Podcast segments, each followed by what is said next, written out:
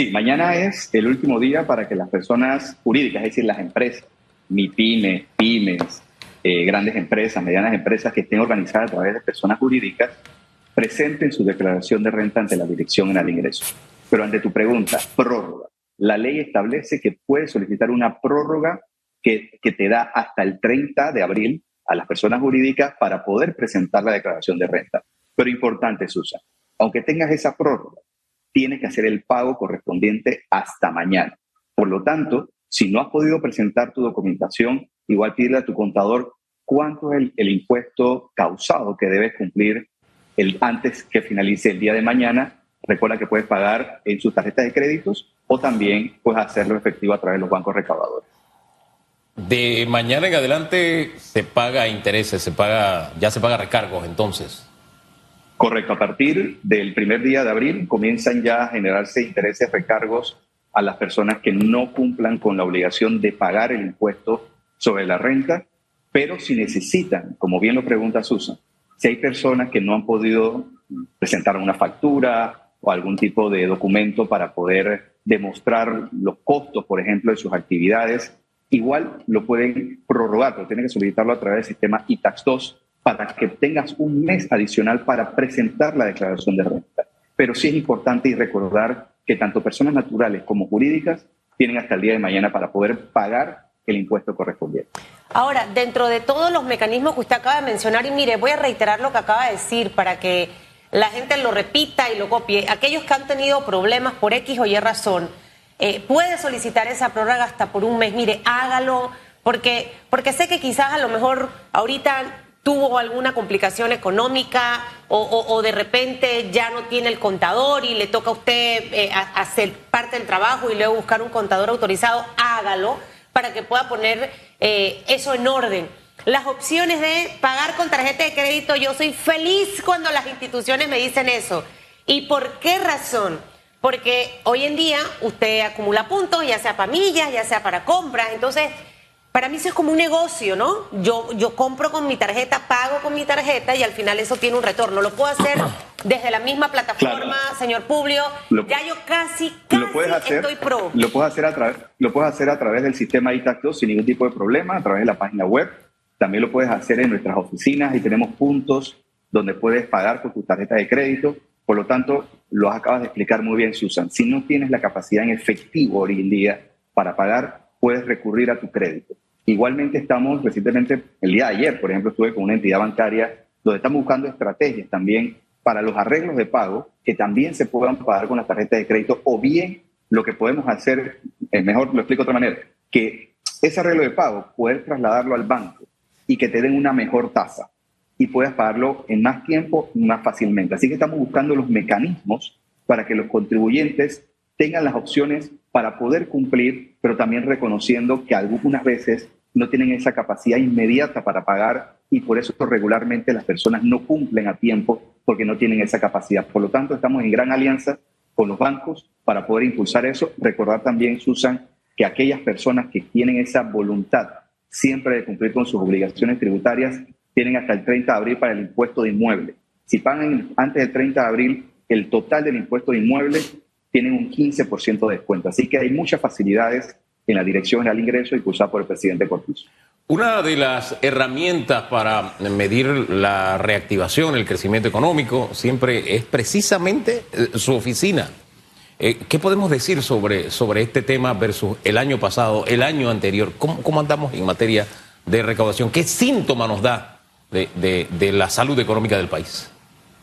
Mira, eh, nosotros regularmente, aunque hacemos estudios tributarios cada mes, en el, primer trimestre de, cada año, evaluamos el resultado o cómo va esa temperatura, como lo acabas, de, lo acabas de presentar, de nuestra economía, luego el 31 de marzo.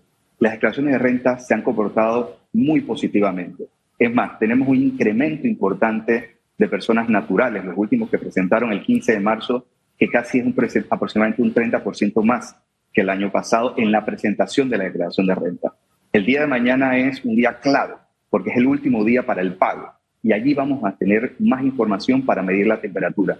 Pero los resultados de las presentaciones de renta, aunque 20.000 contribuyentes obligados no han presentado declaración de rentas ni han solicitado prórroga. Y hablo de personas naturales, es decir, Hugo y Susan en sus actividades profesionales individuales, no como empresa, hay 20.000 que no lo han presentado. Pero aún así, hay muchos más contribuyentes que nuevos registrados en la Dirección General de lo que nos dispara los números de presentación de declaración de renta en relación con personas naturales. Esperamos también que en personas jurídicas también tengamos números positivos por encima del año pasado, es decir, del periodo 2021, porque hay que recordar que la renta que se está presentando en el año 2023 siempre corresponde al periodo anterior, es decir, los resultados del año 2022. Ahora, dentro de todas estas eh, nuevas modalidades que en este momento tenemos, el tema de la factura digital, eh, el impacto que ha tenido hasta ahora, a veces me encuentro la gente y que necesita la factura digital. Y, muchas personas eh, naturales ya están utilizando el sistema de, la factura digital gratuita. O sea, ¿cómo, cómo, cómo ha sido el impacto de estos proyectos que, muchos han ido de forma paralela? Eh, es un crecimiento, va, va creciendo cada día y eso es muy positivo y eso es, nos va a ayudar mucho para tener un mejor control de, de los impuestos, porque como se se, analizan a través de datos utilizando la factura electrónica, es un beneficio para la administración tributaria, pero también un beneficio para el contribuyente, para no tener esa cantidad de papeles que se borran, que se pierden.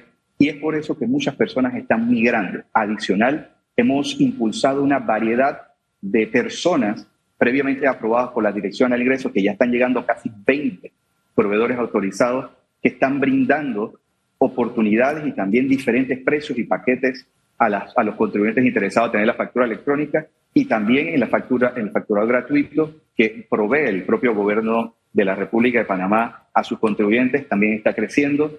En, eh, te adelanto que recientemente, junto con la Autoridad de Innovación Gubernamental y el Banco Interamericano de Desarrollo, hemos aprobado una inversión importante de una nueva infraestructura para la, para la factura electrónica, para la dirección del ingreso, que va a ampliar esa capacidad para que más contribuyentes puedan utilizar los servicios digitales de la DGI.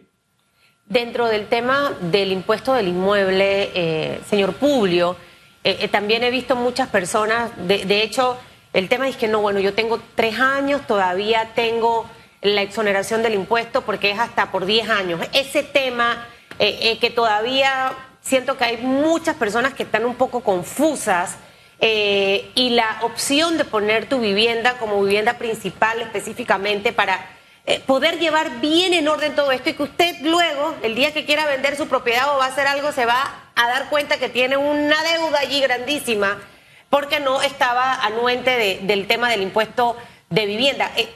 Explíquenos un poquitito hasta cuándo están exoneradas. No sé si entran allí todos los precios de las viviendas o hay un costo límite de exoneración la cantidad de los años y lo que puede hacer la persona para poder revisar y actualizar.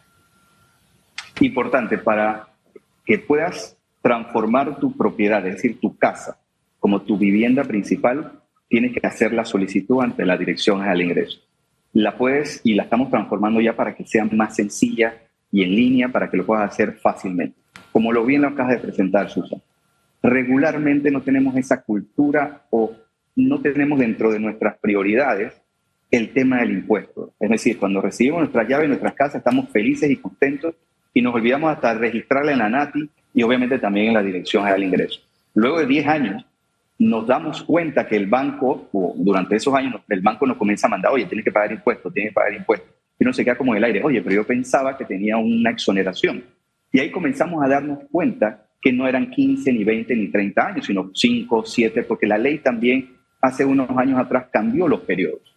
Por lo tanto, es importante que cuando uno recibe su vivienda, se comunique con la promotora o con el banco para que le dé la información correspondiente para qué pasos debe seguir en las inscripciones del gobierno. Y yo estoy, y seguro la pregunta, oye, ¿por qué no se hace inmediatamente que lo hace en registro público? Esperamos que antes de nosotros terminar nuestro periodo podamos realmente eh, eh, interconectar el registro público, la NATI y la DGI para que el contribuyente no tenga que pasar esos páramos de pasar a hacer filas, de ir a unas instituciones, etcétera, etcétera, porque todo debe ser en línea. Si yo registro en el registro público, todo debería estar eh, relacionado en las, estas tres instituciones. Esperamos realizarlo antes de terminar el gobierno para beneficio de los contribuyentes. Pero mi consejo, si ustedes tienen su casa o sus fincas, entren al sistema ITAX 2. Ustedes pueden sacar su número de identificación tributaria, el llamado NIP, para que ustedes puedan desplegar cómo es su situación de los impuestos en relación con tu vivienda. También hay que recordar que hay actualizaciones del valor catastral regularmente en la Autoridad Nacional de Tierra de manera automática. Por lo tanto, hay veces que personas se sorprenden que el valor del impuesto haya aumentado, pero es producto de la valorización que va adquiriendo la vivienda en el tiempo. Dígame una cosa, eh, eh, licenciado Publio, eh, porque este tema del ITAX, y para que las personas sepan, esto es como la banca en línea, para que no piense que es una cosa complicada. Usted tiene un usuario, que ahí sería el ITAX, y luego usted tiene que generar una clave con la que siempre va a entrar y ahí usted va a poder ver la radiografía de su vida de, impuestos, lo que debe, porque ahí aparece absolutamente todo. Crear un NIT para poder tener el acceso, eso las personas lo pueden hacer a, a través de la página web entendiendo que hoy y mañana son días complicados, porque tengo muchos amigos contadores que me dicen, Susan, estoy hasta la zapatilla, porque estoy en, este tema, y obviamente eh, va a haber mucha gente que va a estar cargando, ingresando sus declaraciones. Eh, no sé, para quienes no lo tengan, si es recomendable hacerlo en estos días, la próxima semana, y si pueden ellos mismos hacerlo o tienen que apersonarse a la Dirección General de Ingresos. Y la tercera pregunta, luego que lo creo, ¿Dónde? Porque obviamente ahí hay varias eh, iconos. ¿En cuál debo yo acceder para poder ver esa radiografía de mi estado de deuda o no deuda? Como lo acabas de presentar, el ITAX 2 es como una banca en línea. O cualquiera, por ejemplo, yo estoy aquí para atenderme, para hacerme un tema médico. Cuando la información me llega a mi correo, yo tengo que desplegar una serie de pantallas con una clave. Igual es el sistema ITAX Es como un correo o como una banca en línea que ustedes pueden tener la información de su inmueble, de sus impuestos, de seguro educativo, en fin, una cantidad importante de sus obligaciones tributarias. En la siguiente pregunta que me hace Susan, si lo puedo recibir sin ir a las oficinas. Regularmente a través de tu, cuando te registras en tu RUC y sacas tu NIP, no tienes que ir a nuestras oficinas. ¿Cuándo tienes que ir a nuestras oficinas? Por un tema de seguridad cuando tu clave o tu información no es correcta y quieres cambiar el correo, tienes que apersonarte por un tema de seguridad. Estamos trabajando en hacer que eso no suceda. Pero mientras tanto, y lamentablemente hemos identificado en el tiempo que hay personas que no se quedan sorprendidos que roba hasta este tipo de identidades, por lo que nosotros tenemos que ser custodios muy contundentes de la información tributaria de los contribuyentes. Por lo tanto, en resumen, en la mayoría de los casos lo puedes hacer a través desde tu casa, de tu oficina, de tu teléfono, pero en un caso muy puntual, por un tema de seguridad, tiene que asistir a nuestras oficinas donde estamos atendiendo hasta las 6 de la tarde. Entonces, cuando le escucho hablar, no sé, ¿usted nunca pasó una batería en la escuela cuando, cuando estaba en la escuela, en el colegio? Nunca usó batería, nunca vio a nadie usando una batería. Te Seguro que batería, sí. Te puse una batería chiquitita así, ¿no? Y se la da envuelta así al alcalde. Yo no hice eso nunca. ¿No? ¿A no, en el borrador también. Al alcalde. ¿Al señor Fábrega? Para que también el tema tributario en el municipio sea... O sea, uno tenga todas esas alternativas. La alternativa no es nombrar más gente para causarle más dolor de cabeza al contribuyente y que hagan filas y filas para cualquier tipo de trámite. Usted puede hacer esa batería y lo ayuda. Es solo una, una sugerencia. usted, usted ha dejado en el ambiente algunas tareas que está llevando a cabo y que piensa concluir antes que culmine el actual mandato.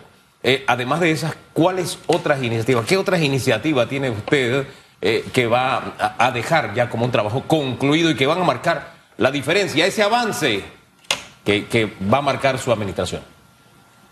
Mira, nosotros hemos apostado mucho a la modernización y junto al Banco Interamericano de Desarrollo estamos avanzando ya para visibilizar un trabajo que hemos hecho y, a veces la burocracia necesaria para, para garantizar los dineros públicos. Llevamos como un año y medio en licitaciones, en procesos, pero pronto, por ejemplo, va a haber un chatbot para que las personas puedan hacer las cosas más fácil a través de un asistente virtual. También va a haber, como le manifesté, una infraestructura mejorada para tener más capacidad para que el sistema de tactos pueda ser mucho más rápido, más amigable en la misma, en la misma utilización. Vamos a tener un app dedicado exclusivamente para el uso de los, para los contribuyentes. También en materia física, te adelanto, y creo que eso no lo he mencionado, te siempre me gusta dejarle unas primicias a ustedes.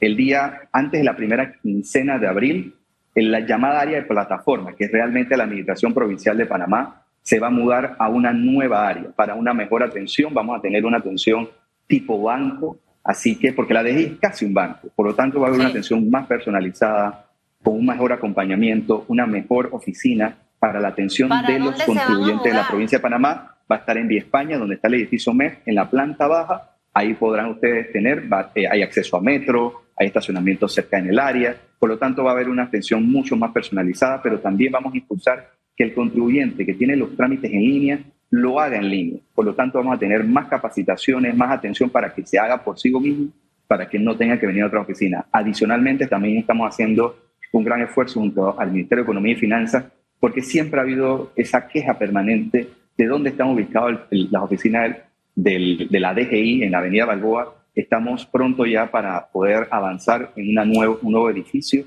para que podamos tener una mejor sede central para mayor capacidad de atención a los contribuyentes. Así que no solamente en materia de modernización, también en ubicaciones, lo vamos a hacer también en muchas de las administraciones provinciales de del interior, donde también a finales de abril vamos a tener un anuncio que muchas, vamos a iniciar un plan piloto para tres provincias, donde todos los trámites de la DGI de los, de los contribuyentes en estas provincias se van a poder realizar en las provincias y no van a tener que viajar a Panamá, porque es injusto que una persona de Chiriquí tenga que tramitar un, un trámite en Panamá. Eso es totalmente injusto. por lo tanto, estamos dándoles capacidades para avanzar en ese tema. Señor Publio, para estar clarita, se mudan de Avenida Balboa a la planta baja eh, del edificio donde está eh, lo que ha mencionado. El MEF.